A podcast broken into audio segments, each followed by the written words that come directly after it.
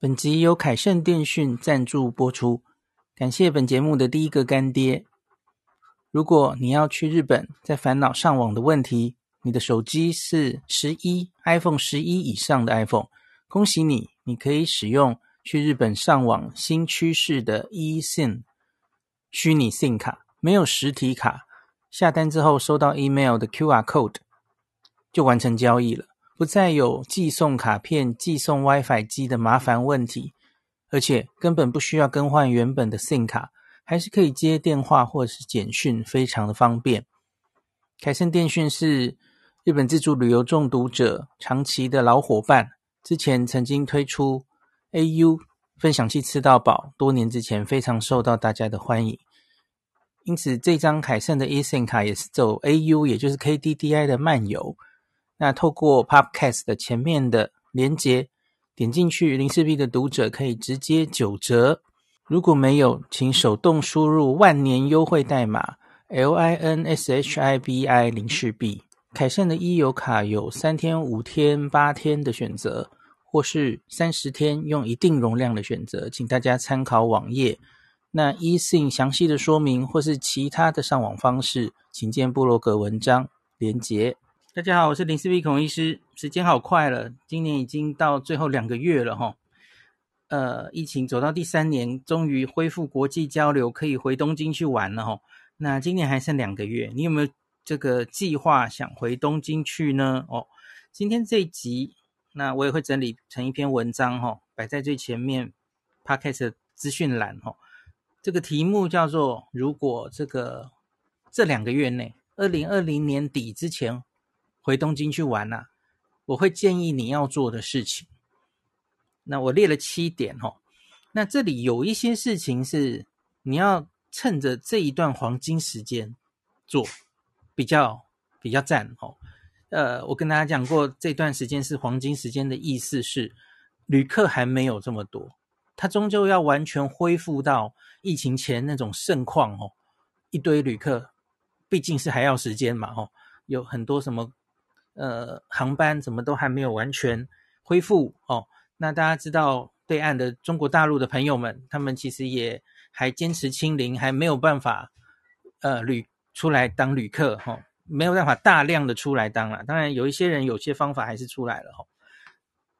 那所以我才说这是黄金时间哦，趁这个时候大家要来日本一趟会非常棒哦。那另外还还有一些地方，当然是是这两三年。之间疫情后多出来的哦，那当然也会建议你这个时候来的时候要看一下，因为一样啦，这个是这个东西啊。假如以后旅客越来越多哦，那他当然一定也是越来越人山人海。那 所以还是现在赶快去一去哦，那是很建议大家的哦。好，那我们来一个一个讲好了哦。呃，我前面来先讲那个是。要趁这个黄金时期，人还不是太多的时候，赶快去一去哦。呃，第一个我会摆在第一名的叫做丰洲市场啦，吼。这也是我十一月中准备要进行的计划，吼。呃，可是我我不是很确定的一点是，丰州市场它现在哦，我七月去的时候，我发现它就是人气大不如前。我不知道我看到的那个到底是第一个，当然观光客都不见。那我去的时候是日本的第七波最严重的时候哦，那所以我不知道在疫情比较和缓之后，就像现在哈，丰州是不是还没什么人排队哈？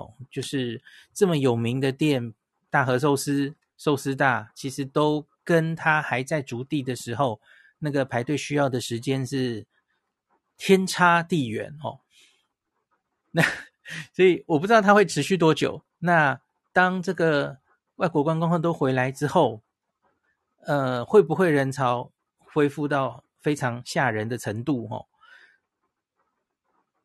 那顺便讲一下哈，我我不知道大家是不是这几年才接触日本旅游。我跟你讲，这个以前在竹地市场的盛况哦，竹地市场最受欢迎的一间店叫做寿司大哦。那我很早年只吃过一次，其实我跟小。小李只吃过一次，我老婆只吃过一次哦，然后就难忘，然后他很想再吃第二次、第三次，可是后来啊，大概在二零一零年以后吧，我们就看寿司蛋就越来越红了。那大家记不记得在办奥运之前，日本去日本的观光客是每年都在增加嘛？哦，随着那时候安倍经济学哦，日币越来越便宜，然后观光客越来越多，所以我们就看着那个大家的实际哦。他说我排这个寿司大哦，排了多久哦？四个小时，五个小时。我有一次忍不住了，我就直接做那个问卷调查，网络调查哦，请问你们都排多久？我记得那一次的结果好像平均的人是排四个小时，我其实就晕了。我跟老婆的这里的价值观是一样的哦，在旅游的时间是很宝贵的，我们不觉得有任何一间店一个东西值得你排四个小时在那边等，即使是寿司大，我们都觉得不值得。所以因此我们后来就没有吃了。我们老婆到目前为止没有吃过第二次寿司大哦。那可是现在看起来，就是因为疫情，然后观光客没回来哈，显然寿司大现在大概不需要等那么久了啦哈。那所以我要赶快趁十一月带老婆回去哈，让她吃她第这辈子魂萦梦牵第二次的竹地寿司大哦。好，这是我排在很前面想要做的事情哦。那以后假如外国旅客都回来之后，也许他就会回到之前。竹地市场的荣景会不会呢？哦，这个时间可能会发生在明年春天哦。呃，有一个叫做千客万来的设施在丰州市场会开幕哦。只是这个我我不太能预测，因为千客万来其实是一个独立的设施，然后它完全开在呃连着现在的市场前站百合海鸥号的市场前站一出来很方便的地方，然后。就在现在的大和寿司的那一栋那个方向哦，所以不用走这么远。所以这里假如变红了哦，我在想会不会更少人愿意走到那个寿司大的那边？这个我不能不太能预测哦。那可是我觉得预期观光客会因为这里又变得很多东西可玩可吃。可能会来的人会变多了哈，所以我不敢冒这个险，赶快先来带老婆吃一吃啊。好，这是第一个丰收市场，我怕他人明年以后就会越来越多了啊，所以我会第一个想建议大家也可以去，特别你假如跟我老婆一样非常喜欢吃生鱼片的话哈。好，那第二个也是类似的东西哈，大家知道外国旅客，特别是欧美的旅客啊。他们其实很爱看着米其林评鉴来吃东西哦，他们已经长久以来有这种习惯了吧？哦，所以东京这个上了米其其林，有米其林评鉴已经十多年了哈。我们常常见到的一个现象就是哦，只要上榜哦，就会有很多外国观光客、欧美脸孔来哦，然后他就会变得很难预约，或是排队大排长龙哦，然后。还有一个现象是，那个店可能会变贵哦。那大概这样哈、哦，所以我个人其实没有在追逐着米其林吃啦哈、哦。那可是呢，米其林近年呢、啊，它其实也越来越平民化哈、哦，把一些比较庶民的食物哦，也都列上榜哦。哇，那它开始侵犯到我很爱的一个领域，叫做拉面哦。那所以呢，只要被它沾上边的拉面，通常就会变得很。很红啊，吼！那以二零二二年的，我我们就米其林的名单有很多，我就不一一举例。我先就讲以拉面来说，哈，这个二零二二年上榜有三间米其林一星，然后有十几间必比登啊，哦！必比登因为很多，也许影响可能还没那么多吧，哦！可是这三间米其林一星啊，随着外国观光客回来，我相信它绝对是越来越难吃到的啦。排队一定是越来越夸张哦！我记得大概四五年前刚开始米其林收录拉面进来的时候，长期只有两家店入榜，两家店是米其林一星，就是第一个就是在大塚的这个创作面工坊明龙哈、哦、日式担担面，一个就是芝塔曾经来台湾的哈、哦、芝塔那个松露拉面哦。那芝塔现在没没上榜了，因为他好像有搬过家，然后一时退出米其林榜外这样哦。现在没有在榜上哦，他也退出台湾了，很可惜。然后芝塔的创办人好像过世了，对，前前一阵子的的新闻，所以他没有机，应该是没有机会会再上榜了吼。好，所以最早就是这两间米其林一星嘛吼，所以这两间其实就是从此就永无宁日了吼，就是排队的人潮都非常多吼。那现在这个去年底的另外两间米其林一星哦，一个是银座八五，我这次有去吃哈，一个是这个新宿御苑的金色不如归，就是视网膜主，我有去吃哈。那所以我相信，随着这个旅客回来啊，以上这三间拉面啊，假如你想去吃的话哈，赶快趁这两个月去吃哦，之后应该只是越来越难吃到哈，可以预期中的，因为很多。老美老外就会照着这个名单 去吃哦。好，那银座八五我这次吃是蛮满意的哦。那我是特别选了一个雨天，天气很不好，所以没有什么人来排。我我经过我我那时候是两度想吃，第一次去是一个好天气，我经过银座八五我就发现哇，那个已经大排长龙，我没时间排。所以我们就去吃麦苗了哈，分数更高的麦苗哦。麦苗只是必比登推荐，还没有一星哦。哦，可是 Tabelog 它比八五分数高，这样哦。好，然后后来我就再找了一天哦，天气不好，我就想，呃，人可能会比较少，还真的是哈。所以其实没有排到排多久，我就排到了哈，所以很满意这样。那我这一趟去吃的拉面，我会另外做一个专题哈。呃，总共时间哦，我会写一篇文章，然后做一集 podcast 跟大家详细介绍哦，讲每一家的故事这样子。好，所以这个就是我只是举一个拉面的例子哦，你看这个拉面一星哦，有上榜的哦，那你要吃就赶快趁现在去吃。如果你对米其林有兴趣的话，有执着的话哦，很好奇的话哦，那可是其实整体上，我个人其实反而会避开米其林，故意不想去。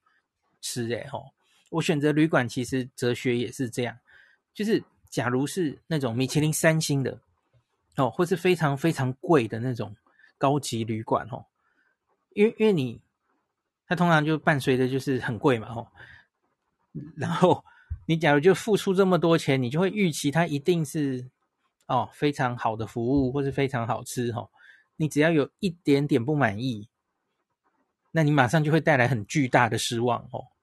那所以，我通常不会这样，我我反而会故意想开发那种只是米其林一星，甚至是必比登哦，没有那么红，那也没有那么多人排队哇，可是可以带来好大的满足。我我觉得寻找这种店反而更有乐趣哦，或是完全没有跟米其林沾上边哦，可是塔贝洛格分数好高哦哦，吃的好满意哦，这种找到这种店会是我更大的乐趣哦。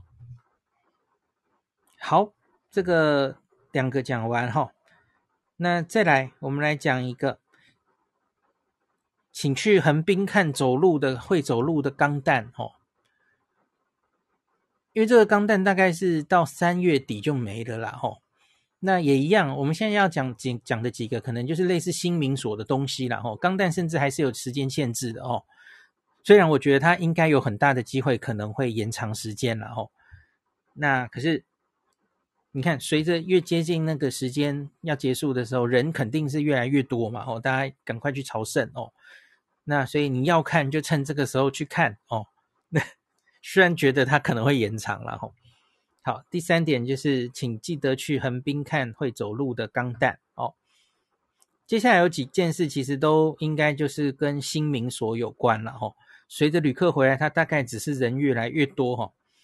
第四点。就是请一定要去涩谷看看哦，涩谷大概就是这两三年日本整个，而、不是日本，是东京变化最多的地方哦。那在疫情前已经建造好的这个 Shibuya Sky，就是 Shibuya Scramble Square 的顶楼的 Shibuya Sky 的展望台，我不知道你去过没哈？有很多人可能还没去过哈。其实它疫情前就盖好了，就就已经那时候还蛮红的，结果忽然疫情来就。戛然而止哦，那可是现在随着旅游又红起来哦，那它旁边的涩谷整个这个都市更新计划没有停下脚步哦，那还是有很多新的东西都发生在涩谷。假如你已经是两三年没有去哈，你你现在再去看，搞不好那个整个涩谷的天际线你已经不认得了哈。那涩谷我们通常最熟悉的是八公口的这一边，那可是它现在是另外一边哦，摩埃巷那边，然后涩谷 Hikarie，然后 Scramble Square 那边，然后新的银座涩谷站已经。把从原来的地方改到二楼，吼，在外面哦，那很很漂亮的一个银座线的涩谷站，还有二零二零年东京奥运原本要举行的时候，哈，同时开幕的一个宫下公园，哈，Miyashita Park，那米亚西拉巴克还有一个旅馆，吼，这些东西全部都是新的，那很建议大家一定要回去看看，吼，那。因为这是这两三年东京最新的区域哦，一样旅客越来越回来，那一定肯定也是越来越挤爆啊。那我看这几天这个涩谷的人潮，很很多人回报给我哦，好像跟疫情前几乎差不多了哦。哦，今天是万圣节嘛哦，所以那个涩谷人当然是很多很多哦。那所以涩谷建议你是一定要回去看看的哦。那我对。曲贝亚 Sky 的这个展望台的评价非常非常高吼，唯一的美中不足可能是它离东京铁塔还是稍微有一点远了哦，看起来有点小，没有六本木之丘这么大哦。那可是它真的是一个还设计整体还蛮不错的一个展望台吼，又有室内又有上面开放感非常大的这个三百六十度全景都可以看。东京的一个展望台，哦，这个我给他的评价很高。好，这个已经四点了嘛，吼。好，我们讲第五点。呃，第五点我列了好几个新的地方，新宿。我们说一下新宿好了，涩谷要看一下，新宿也应该要看一下，吼。那新宿，你可能常常在这个网络上看到的是东口哦。以前有一个百果园在新宿，现在那栋大楼哦，上面有一个广告墙，很抢眼的三 D 立体广告，就是一个立体的猫哦。你应该常常在网页上看到它的一些有趣的广告哈，它常常会推出新的广告了哦，所以大家可以去新宿东口，就是 Lumine 出来的那里，对着原来的百果园那边有很立体的一个猫，很有名的，很可爱。要记得要去看一下哈，然后另外新宿其实整的不一样了。那个以前我们常常会说新宿东口走到西口哦，哦好困难哦，很很容易迷路啊。那新宿东西口其实现在已经连在一起了哈，就是你可以走进新宿车站，从东口走进去，不需要经过站内，直接走到西口哈，建立了一个东西口的联络道，在 B one 哦，那所以交通变方便了哈。东西口到处逛，那有一个东西我看到视网膜有去，我这次没有去哈，因为我知道新宿的新南口那边呐、啊，原本有一个 Suica 企鹅广场，好像有一阵子都在整修，然后 Suica 企鹅的雕像被搬到哪里去了哦？诶，结果现在好像搬回来，因为我看到那个视网膜有照哦，我我去四十天竟然没有去跟他朝圣一下哦。所以，瑞卡契尔广场好像又恢复了哦，大家可以再去找他玩哦，很可爱的瑞卡契尔。那假如你去参拜一下瑞卡契尔，可能你在新宿车站里就不会迷路咯。没有，并不会，应该没有这种功能哦。还该迷路的还是会迷路。另外，你其实也可以去东口晃一晃哦，因为明年初啊，那个有一个东宝的。在新宿歌舞伎町里面的一个很高的建筑物，吼，要开始营业了，吼。那那个我有在脸书介绍过嘛，吼，就是一个非常高的大楼，就在新宿王子的后面，然后哥吉拉那个旅馆的左后方，哦，哇，有一栋很高很高、高耸入云的大楼。你最近去新宿大概很难避免不会看到它，哦，因为它真的很抢眼的设计，哦。那个设计的理念就像一个往天空中的喷泉一样的感觉哦，我觉得很特别的一个建筑物哈。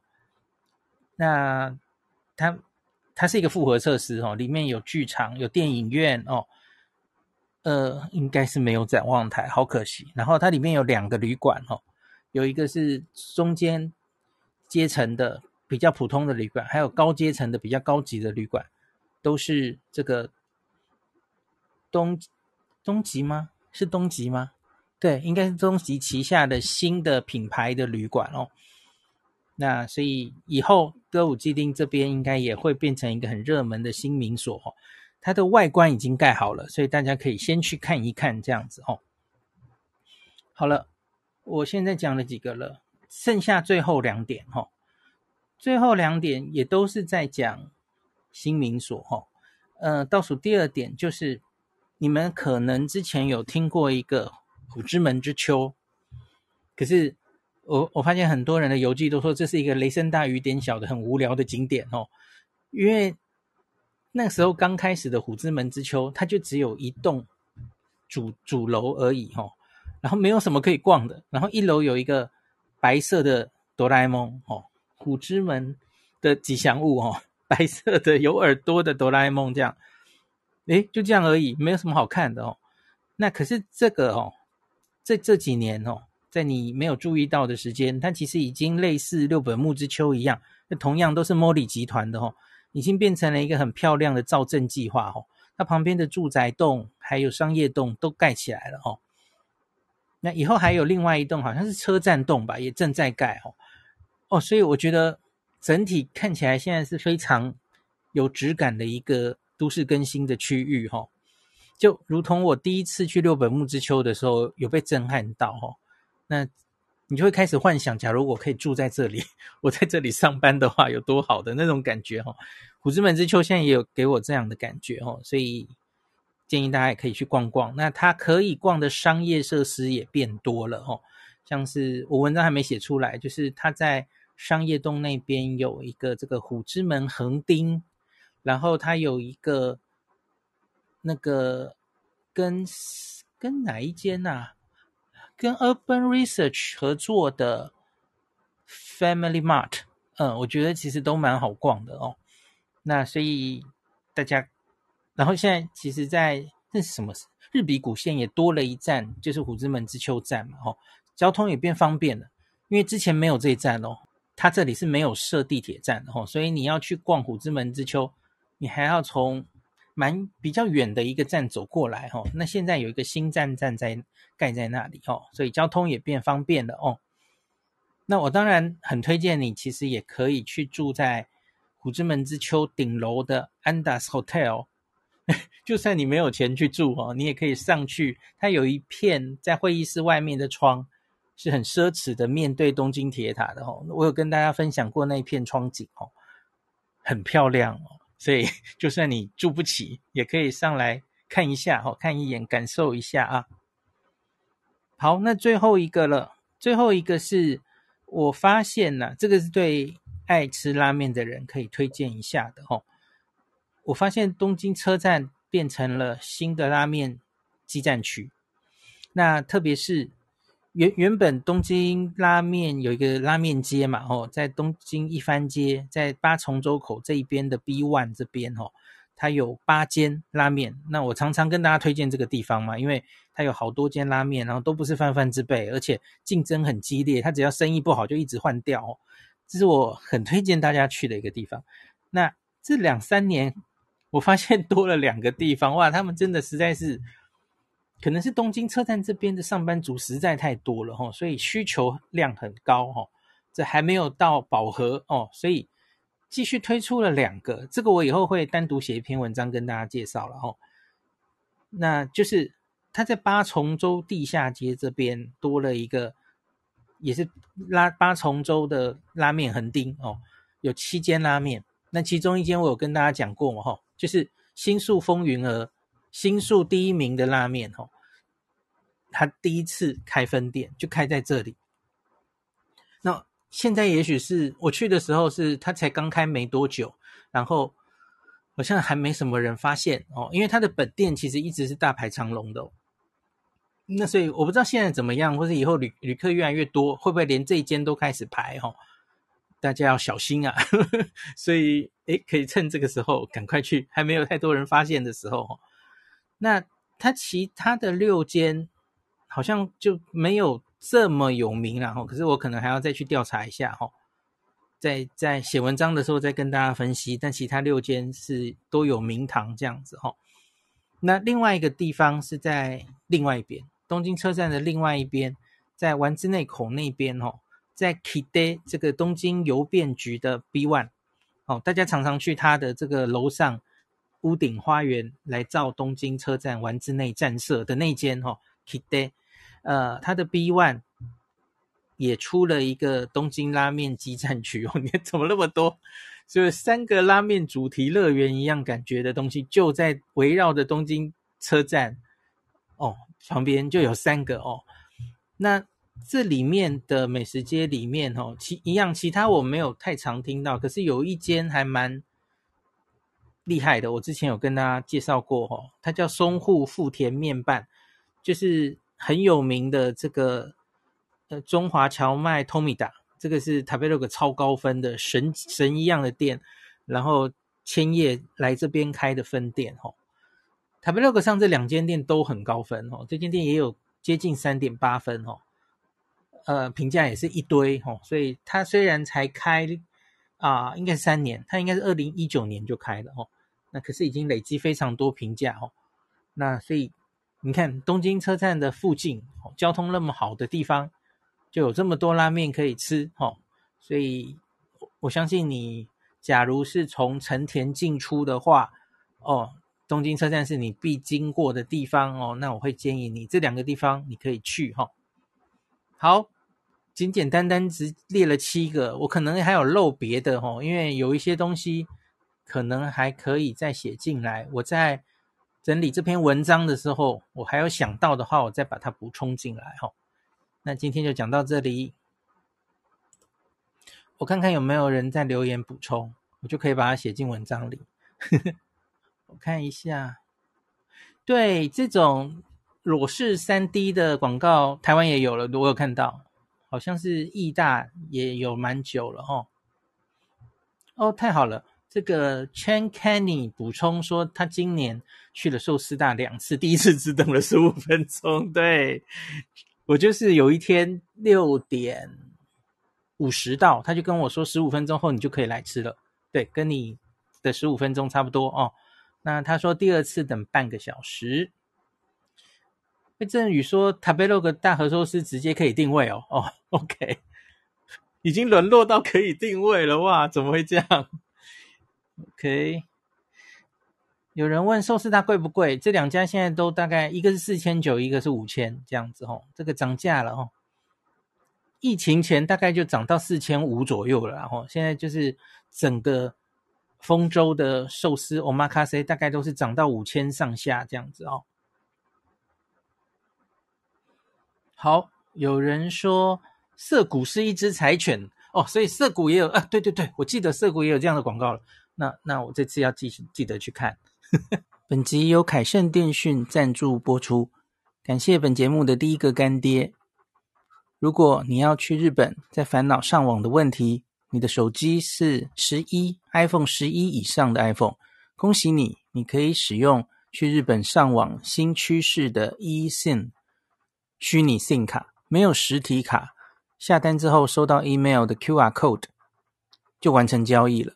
不再有寄送卡片、寄送 WiFi 机的麻烦问题，而且根本不需要更换原本的 SIM 卡，还是可以接电话或是简讯，非常的方便。凯盛电讯是日本自助旅游中毒者长期的老伙伴，之前曾经推出 AU 分享器吃到饱，多年之前非常受到大家的欢迎，因此这张凯盛的 eSIM 卡也是走 AU，也就是 KDDI 的漫游。那透过 Podcast 的前面的连结点进去，零四 B 的读者可以直接九折。如果没有，请手动输入万年优惠代码 L I N S H I B I 零四 B。凯盛的 e 游卡有三天、五天、八天的选择，或是三十天用一定容量的选择，请大家参考网页。那 eSIM 详细的说明或是其他的上网方式，请见部落格文章连结。